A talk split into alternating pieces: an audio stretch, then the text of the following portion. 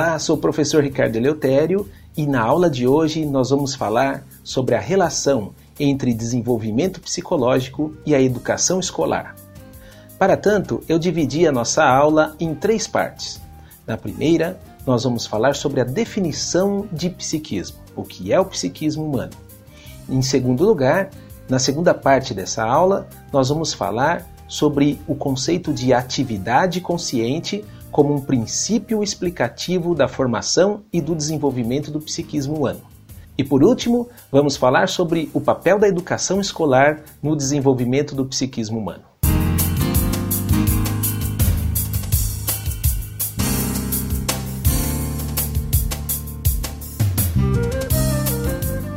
Psiquismo outra coisa não é senão a representação mental da realidade objetiva que é formada no nosso cérebro a partir de um sistema funcional complexo, constituído por funções psíquicas, tais como sensação, percepção, atenção, memória, pensamento, linguagem, imaginação, sentimento e emoção.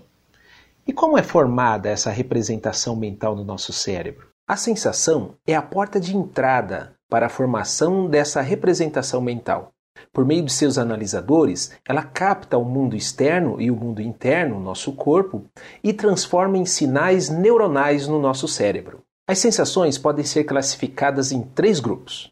O primeiro, nós podemos chamar de sensações interoceptivas. São as captações, são as sensações que nós temos do nosso corpo, das nossas vísceras, o segundo grupo pode ser chamado é, sensações proprioceptivas. São aquelas sensações que nós temos de nossos tendões, dos nossos músculos, das nossas articulações, do mapeamento do corpo. E por último, o terceiro grupo são as sensações esteroceptivas. Essas sensações esteroceptivas podem ser subdivididas em sensações esteroceptivas de distância, como a visão, o olfato e audição, e sensações esteroceptivas de contato, que são o tato e o paladar. Mas a sensação não pode ser compreendida apenas como sinais biológicos. A partir desse biológico, nós também temos o que podemos chamar de cultura sensorial. Por exemplo, veja um degustador de vinho. Suas sensações são mediadas pela cultura. Quando ele prova o vinho, ele sente o cheiro do vinho, essas sensações, essas captações sensoriais são mediadas pela cultura, pelos saberes que ele tem das especificidades de cada vinho. Estou querendo dizer que as sensações, além dos, de ser um substrato biológico, ela é também mediada pela cultura. E daí ela é representada e entendida a partir da vinculação que se estabelece com as demais funções psíquicas. A sensação é a porta de entrada por onde a realidade objetiva será captada, com vistas à formação da imagem subjetiva no cérebro, ou seja, da representação mental da realidade. As sensações podem ser classificadas em interoceptivas, ou seja, sensações que o ser humano tem de suas vísceras e órgãos internos, proprioceptivas, que são as sensações dos músculos, tendões e ligamentos, e esteroceptivas, isto é, sensações captadas a partir do meio externo. As sensações esteroceptivas podem ser classificadas em duas categorias, quais sejam as sensações de distância, que são visão, audição e olfato, e as sensações de contato, tato e paladar. A sensação cabe a captação da realidade objetiva por meio dos analisadores, que são os constituídos por receptores responsáveis pela captação do estímulo, nervos aferentes, ópticos, acústicos, olfativos, táteis e gustativos, que conduzem a excitação aos centros nervosos e pelas zonas cerebrais de elaboração do impulso e correspondente resposta. Em sua gênese, o processo sensorial assenta-se em bases naturais, porém, seu desenvolvimento não resulta apenas em sua base fisiológica, visto que na atividade social ocorre também o desenvolvimento da cultura sensorial, caracterizada pela aliança que a sensação faz com as demais funções psicológicas. A percepção é a decodificação das sensações. Por meio da percepção, nós decodificamos os sinais que são captados pela sensação.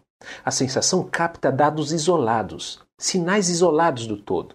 A percepção unifica esses sinais isolados que foram captados né, de forma isolada por meio das sensações. Daí que a percepção tem esse papel de trazer a forma, a gestalt, a forma do objeto ou dos fenômenos.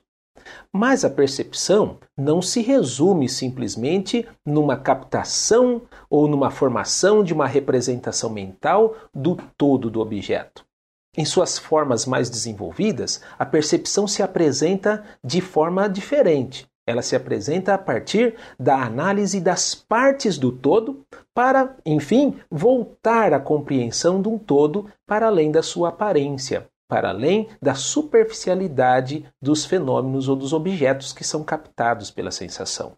Esse é um papel muito importante da percepção na aprendizagem e no conhecimento dos objetos e dos fenômenos. A percepção é responsável pela decodificação dos códigos neurais formados pela sensação. Ao contrário da sensação que capta aspectos isolados dos objetos e fenômenos, a percepção reflete o conjunto das propriedades do objeto ou fenômeno, possibilitando a formação de uma imagem unificada. A percepção, portanto, diz respeito à formação de imagens inteiras atribuindo significado às impressões sensoriais. Nos anos iniciais da vida, não existe diferenciação entre sensação e percepção. Ambas estão imbricadas uma com a outra. Porém, a percepção não é apenas um processo biológico, natural. Sua forma desenvolvida é produto do desenvolvimento cultural, próprio dos adultos e atributo que a criança deve conquistar a partir da transmissão e assimilação da cultura. A percepção, culturalmente desenvolvida, se alia ao pensamento e à linguagem, o que possibilita o ser humano passar da percepção do todo às suas partes constitutivas, a fim de conhecer o fenômeno ou objeto em sua essência, para além da aparência externa.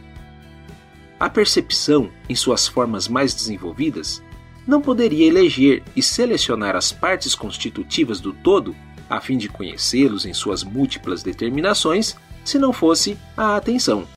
A atenção é uma função responsável pela eleição ou seletividade das, dos sinais que são captados pelas sensações e perceptuados.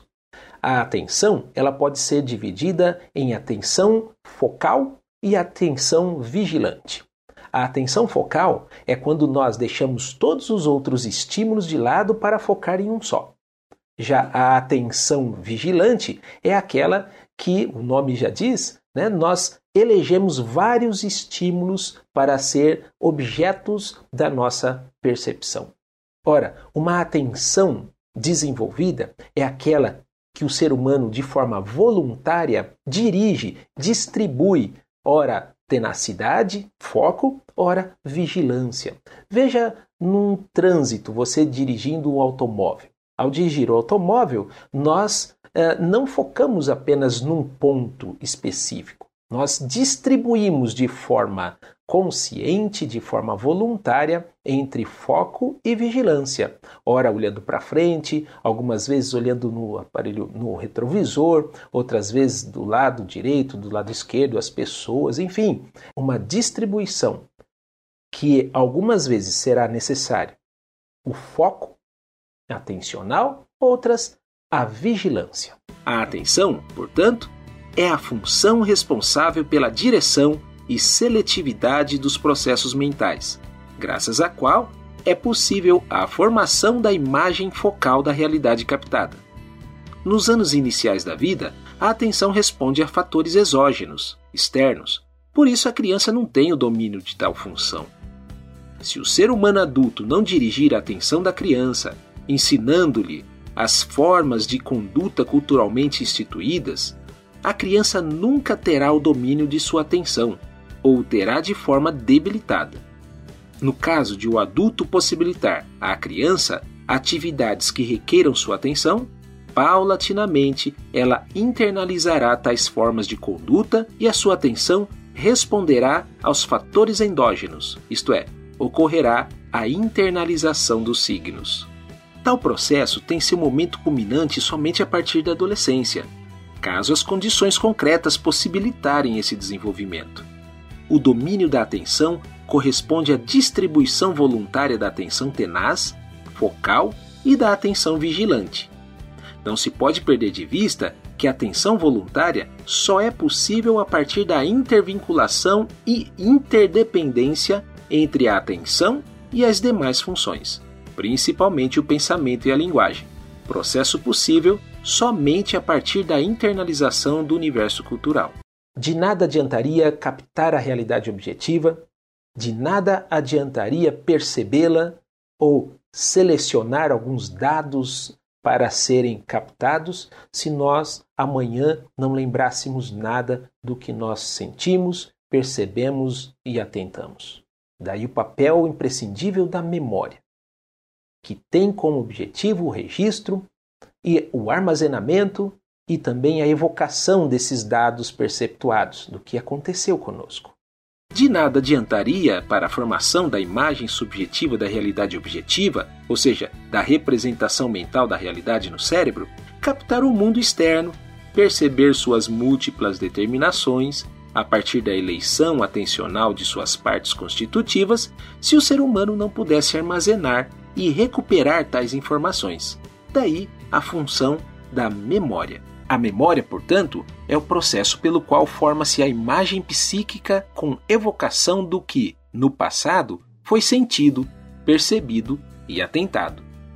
A memória involuntária é a forma primária de registro e caracteriza-se pela ausência de planejamento do ato futuro de recordar, e por isso não se utiliza de meios auxiliares para facilitarem tal processo.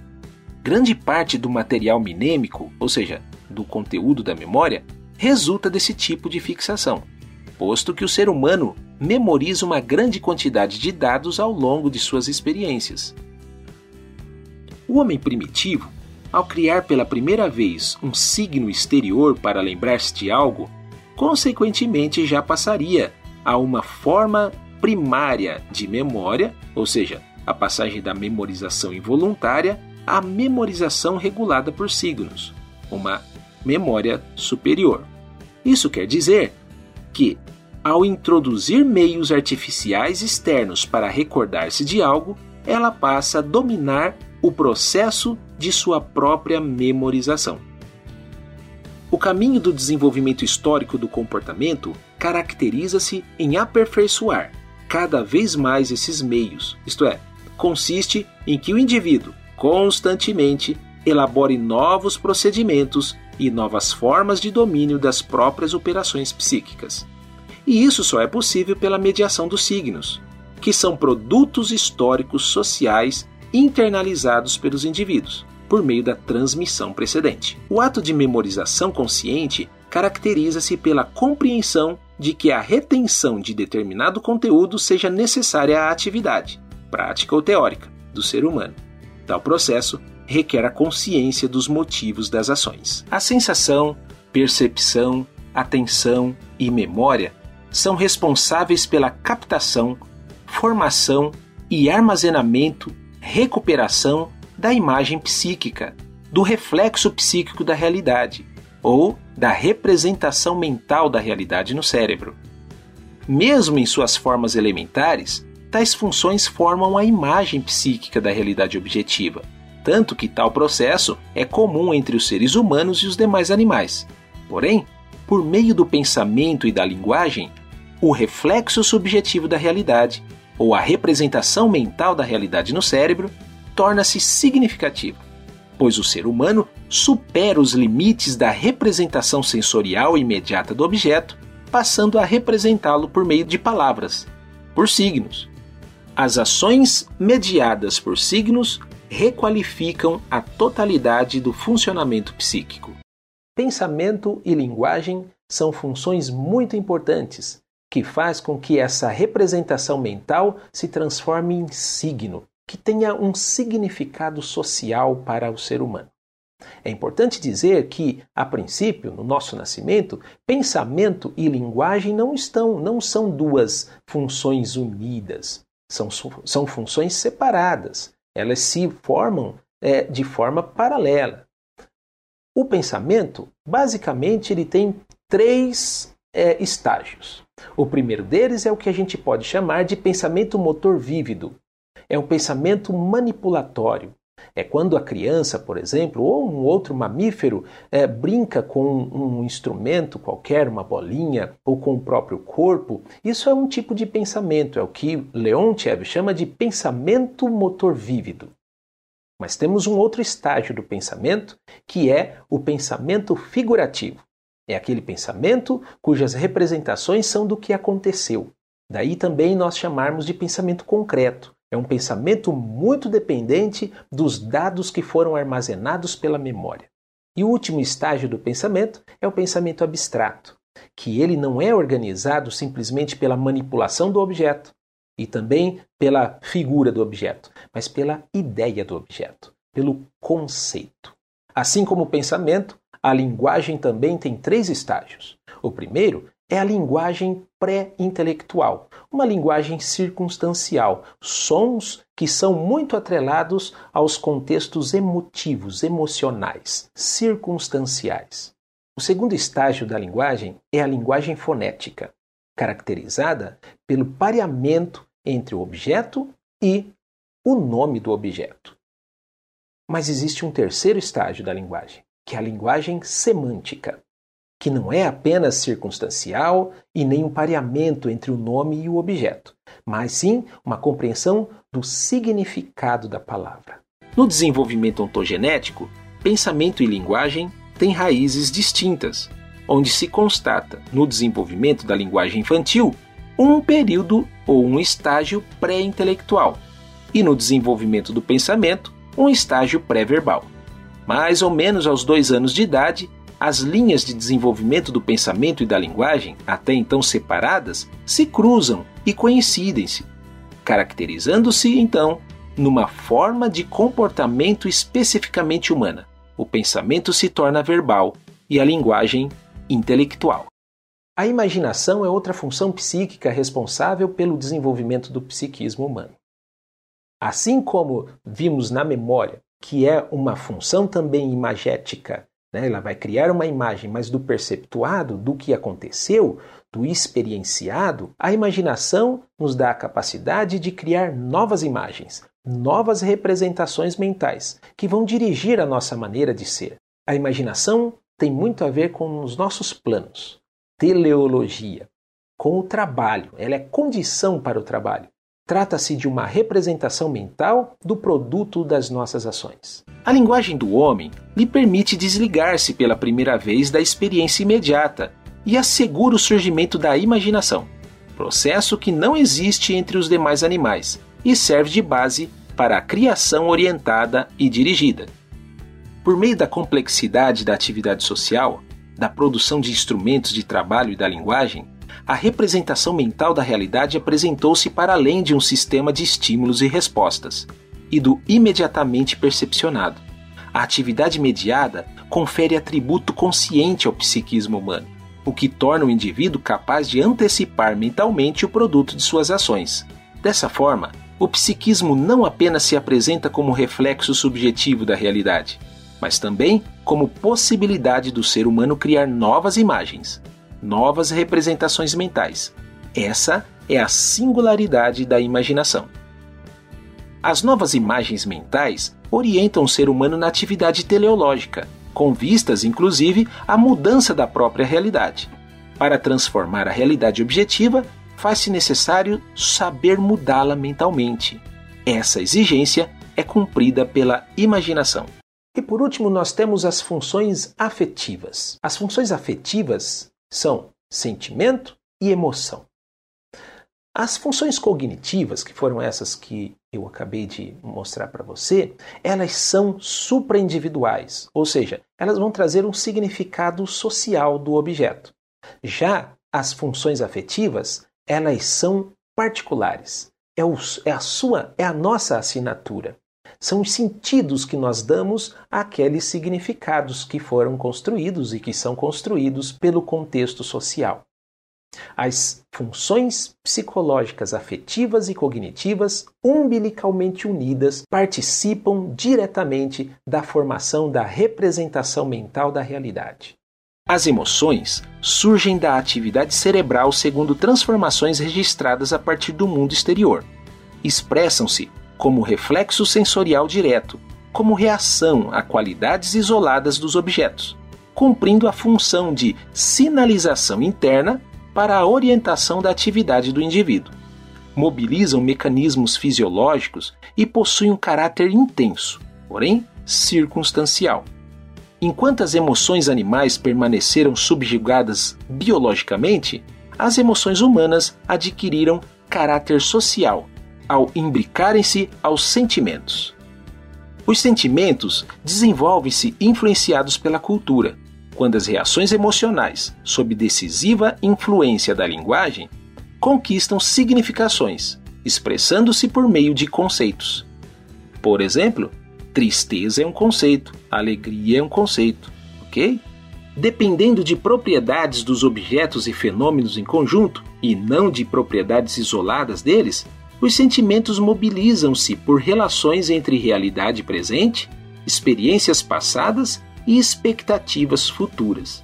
Sua expressão é mais prolongada e constante, obedecendo a uma dinâmica figura-fundo, ao contrário das emoções, que são sempre figuras, sempre foco de um objeto ou fenômeno.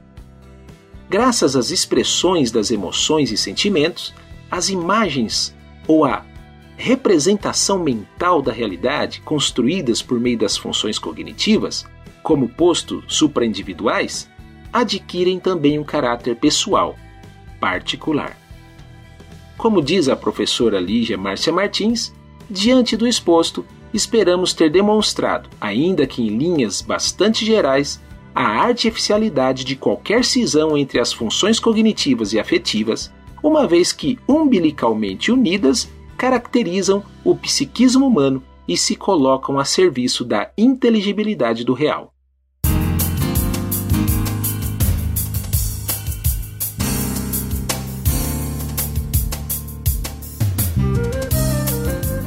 Bom, então nesse segundo ponto, esse segundo momento da nossa aula, vamos falar sobre o conceito de atividade. E, e entendemos também essa atividade como um princípio explicativo da formação e do desenvolvimento do psiquismo humano. Para tanto, vamos definir o que vem a ser atividade. Atividade é o meio ou modo segundo o qual todo ser vivo busca a suprir suas necessidades busca suprir suas necessidades na relação entre esse ser vivo e a natureza. Nesse ponto, todos os animais são seres ativos. Acontece que a atividade do ser humano se difere da atividade dos demais animais por não ser uma atividade adaptativa. A atividade do ser humano é, o capacita a transformar a natureza. Na verdade, essa atividade do ser humano, ela é caracterizada pela transformação da natureza e não mais por a, pela adaptação da natureza.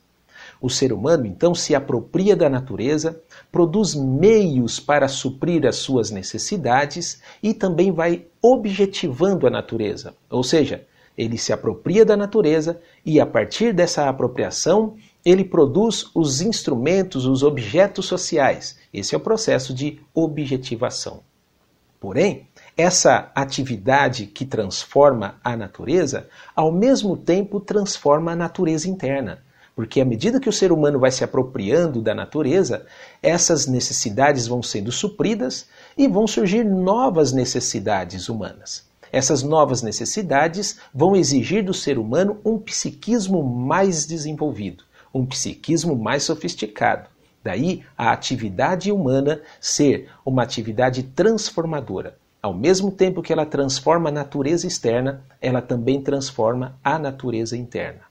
Então, esse é o conceito de atividade. É importante, então, lembrarmos que a atividade do ser humano é diferente da atividade dos demais animais por ser uma atividade consciente, uma atividade que não é adaptativa, é uma atividade transformadora.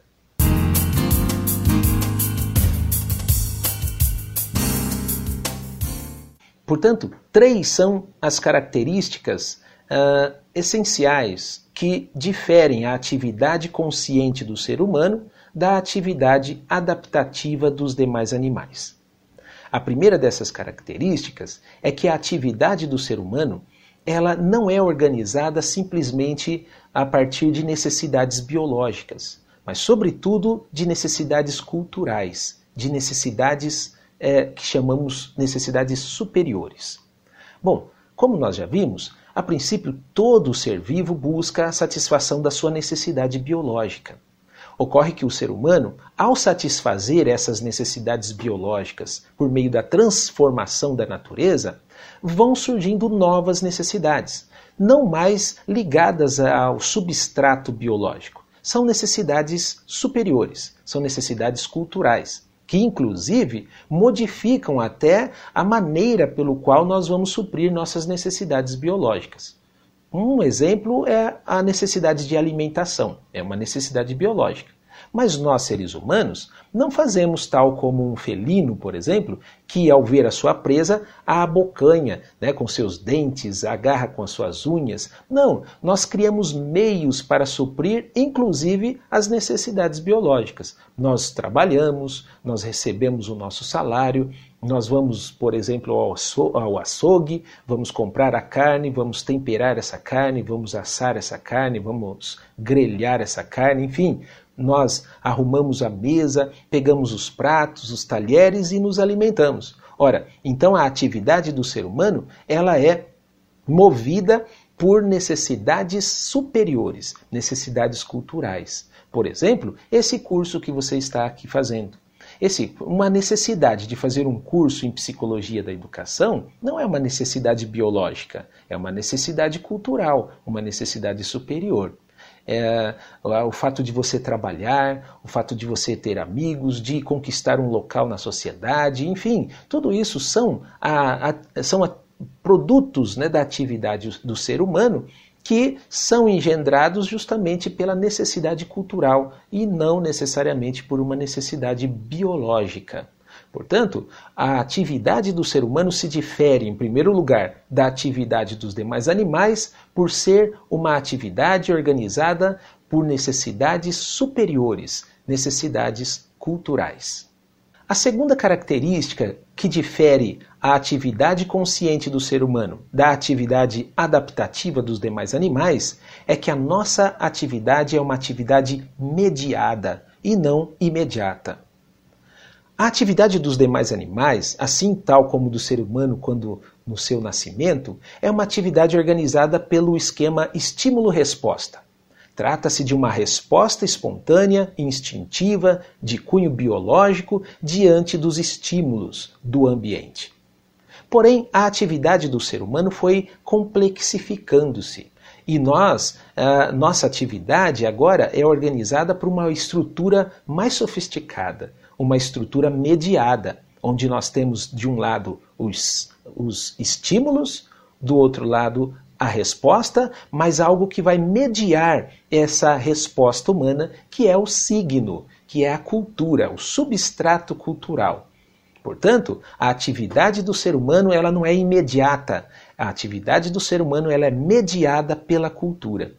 E o que isso tem a ver com o desenvolvimento psicológico? Ora, uma atividade mediada pela cultura possibilita o ser humano a, primeiro, dominar os seus próprios comportamentos, porque agora seus comportamentos não são apenas é, respostas aos estímulos do ambiente, mas são comportamentos mediados pela cultura. Então o ser humano consegue dominar, ele tem a possibilidade de dominar o seu pensamento, dominar as suas sensações, dominar o seu, a sua percepção, dominar a memória, dominar seus sentimentos e emoções. Tudo isso por conta da mediação cultural. Ora, então, em primeiro lugar, a nossa atividade ela é mediada e ela nos possibilita, por ser mediada, mediada, nos possibilita a dominar o nosso próprio comportamento. É o que Vygotsky diz, por exemplo, sobre o autodomínio da conduta.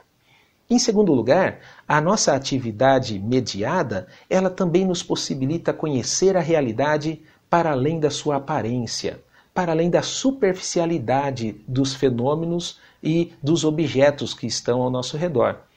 Por causa da mediação cultural, nós conhecemos o fenômeno a realidade objetiva mais profundamente. Nós temos agora conhecimentos, nós temos a possibilidade de termos conhecimento sobre o objeto e aí sim nós temos uma consciência, ou seja, um com saber, né, um conhecimento mais profundo da realidade objetiva. Todas essas necessidades culturais que são engendradas pela complexidade da atividade social, bem como as mediações que nos possibilita dominar o próprio comportamento e conhecer a realidade para além da sua aparência, todas essas características não, não vêm de fábrica. Não herdamos esse, essas capacidades a partir do código genético. E isso nos leva à terceira característica que nos difere da atividade adaptativa dos demais animais.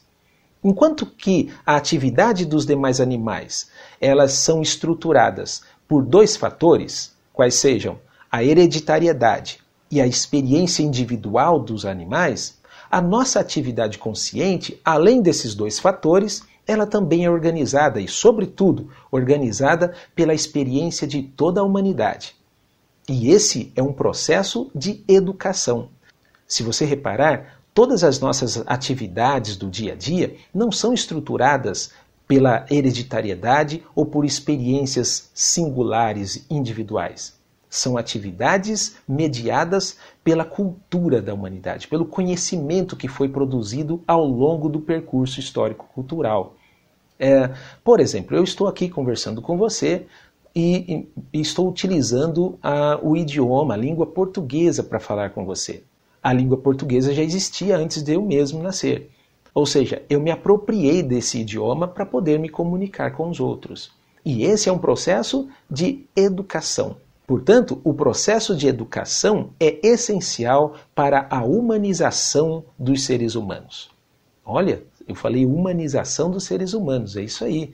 Por quê? Quando eu falo de funções especificamente humanas, e essas funções especificamente humanas são desenvolvidas na apropriação da cultura da humanidade, é sinal que a educação tem um papel imprescindível na humanização dos indivíduos. Porque ao transmitir os conhecimentos que a humanidade, que as gerações passadas assim produziram, as novas gerações vão também uh, tendo a possibilidade de desenvolver funções psíquicas que só existem nos seres humanos, funções psíquicas especificamente humanas. Daí o papel essencial da educação escolar no processo de humanização dos indivíduos. E é agora o nosso próximo ponto, onde vamos falar sobre o papel da educação escolar no desenvolvimento psicológico.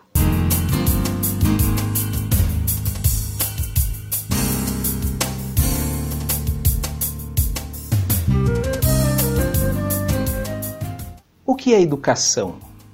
Especificamente, o que vem a ser educação em sua forma escolar? Qual é a sua especificidade? Para que ela serve? E qual é o papel dela no desenvolvimento do psiquismo humano? Bom, são essas as questões que vamos responder nessa terceira parte da nossa aula.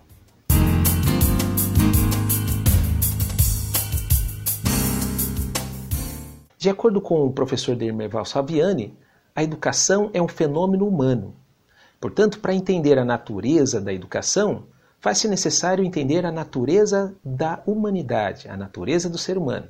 Portanto, o que nos difere dos demais animais para podermos afirmar que a educação é um fenômeno humano e especificamente humano, não encontrado no mundo animal? Ora, o que nos difere dos demais animais é o trabalho, ou seja, a nossa atividade consciente, tal como nós já falamos no ponto 2 da nossa aula de hoje.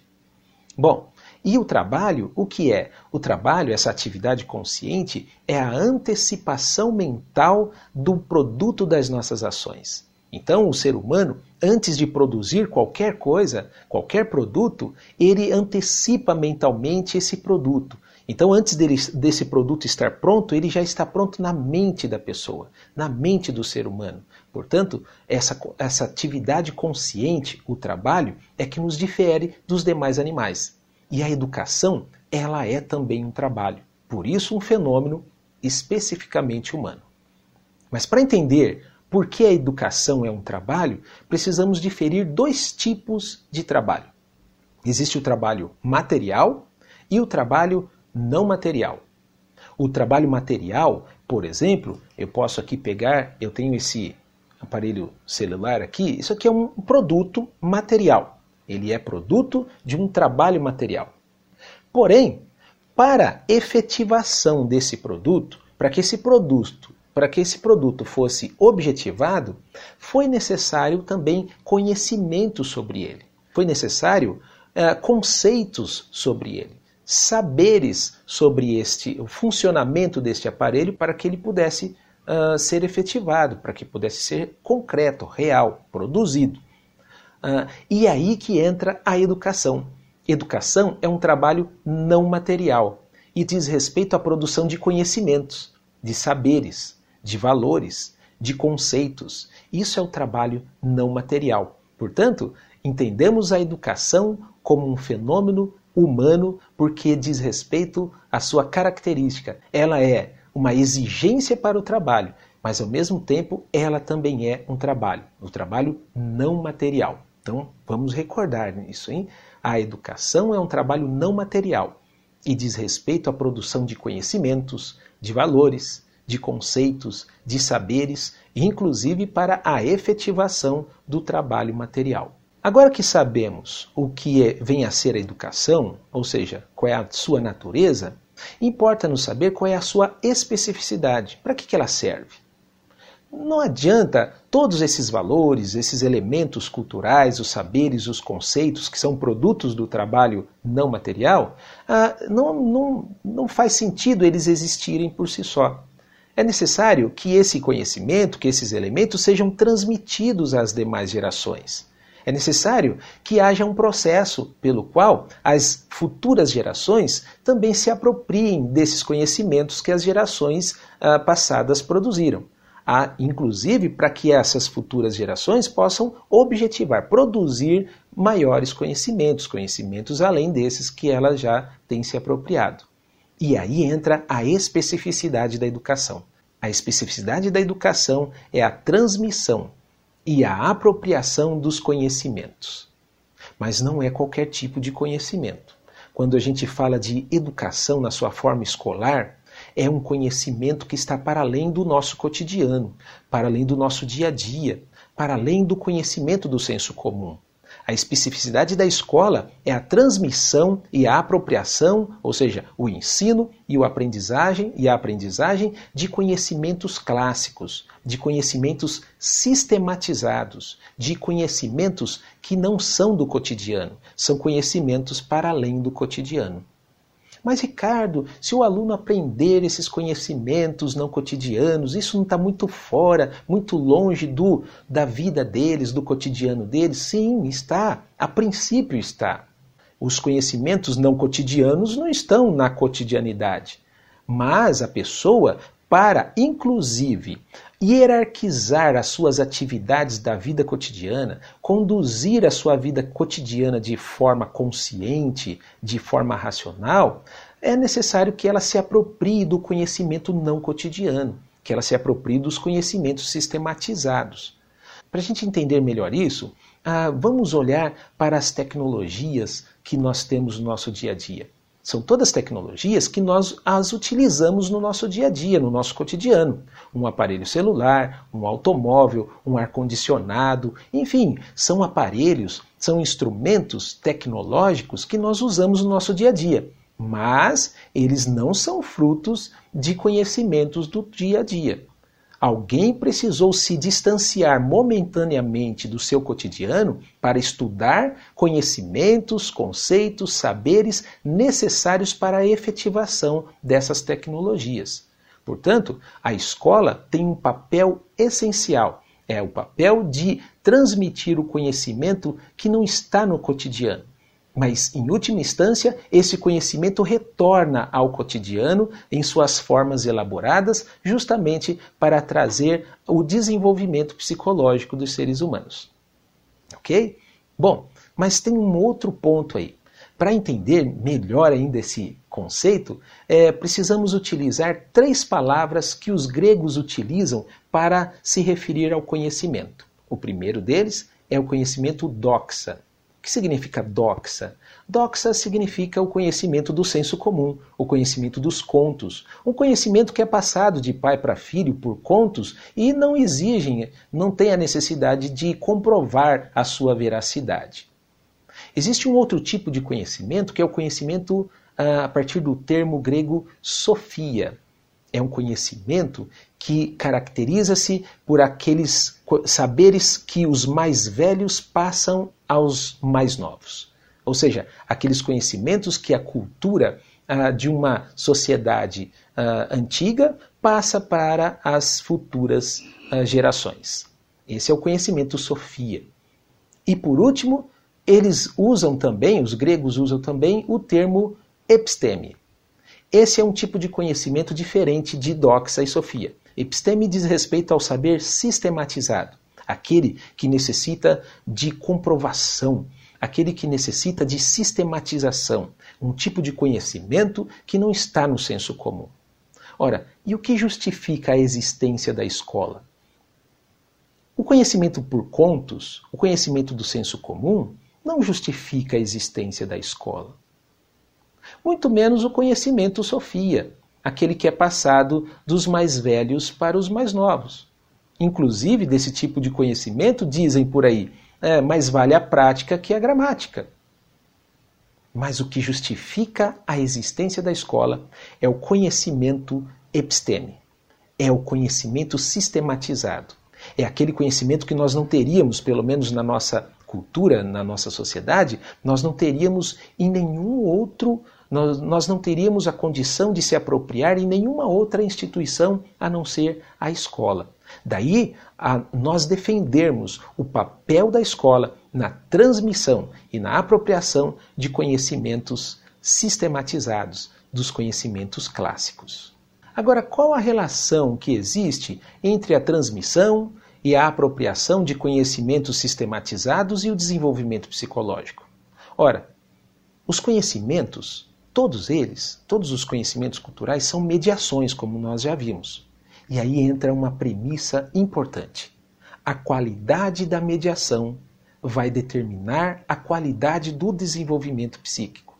Se nós entendemos que o psiquismo é a representação mental da realidade, e que essa representação mental, a princípio, ela é difusa, ela é uma representação que ainda não uh, vai uh, representar a realidade tal como ela é no nosso cérebro e que nós precisaríamos de mediações mais específicas para que haja a inteligibilidade do real, aí vamos entender o papel da educação escolar no desenvolvimento do psiquismo humano. A escola, ao transmitir os conhecimentos não cotidianos, ao transmitir os conhecimentos clássicos, ela possibilita que o ser humano se aproprie de tais conhecimentos e que essas mediações, esses conhecimentos, provoquem uma maior inteligibilidade do real. Há uma possibilidade do ser humano se apropriar desses conhecimentos e conhecer a realidade não como ela se apresenta na sua superficialidade, mas conhecer a realidade para além da sua aparência para provocar no ser humano o autodomínio da conduta, para provocar no ser humano o desenvolvimento da autoconsciência e da sua personalidade. Esse é o papel da educação escolar, é produzir no ser humano a possibilidade de um conhecimento que está para além do cotidiano, a ponto dele também ter um psiquismo para além do cotidiano, um psiquismo onde ele possa enxergar a realidade objetiva de uma forma crítica. E também esse conhecimento serve como condição para mudanças na vida da sociedade e dos indivíduos. Na aula de hoje, estudamos sobre o desenvolvimento psíquico e a educação escolar. Iniciamos conceituando o psiquismo como a representação mental da realidade que é formada no nosso cérebro a partir de um sistema funcional complexo, constituído de funções psíquicas, tais como sensação, percepção, atenção, memória, pensamento, linguagem, imaginação, sentimento e emoção. Na segunda parte da nossa aula, vimos que o conceito de atividade é o princípio explicativo da formação e do desenvolvimento do psiquismo humano. Daí diferenciarmos a atividade consciente do ser humano da atividade adaptativa dos demais animais. A nossa atividade consciente caracteriza-se por ser uma atividade organizada por necessidades culturais. Também é uma atividade organizada pela mediação cultural, que nos dá a possibilidade de conhecer a realidade para além da aparência. E também a terceira característica é que nossa atividade consciente ela é organizada pela experiência de toda a humanidade, e essa experiência é transmitida às demais gerações por meio do processo de educação. E por falar em educação, no último tópico dessa aula, nós estudamos o papel da educação escolar no desenvolvimento do psiquismo humano. Entendemos que educação é um fenômeno humano, é um trabalho não material que diz respeito à produção de conhecimentos.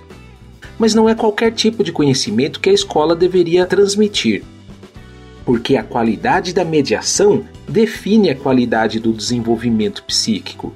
Portanto, o que justifica a existência da escola não é o saber do cotidiano, o doxa, nem o saber sofia, mas o saber episteme, os conhecimentos sistematizados. E essa é a especificidade da educação, a transmissão e a apropriação dos conhecimentos que estão para além do cotidiano, um conhecimento que pode ser condição para a mudança social e para a mudança do indivíduo. Até a próxima aula.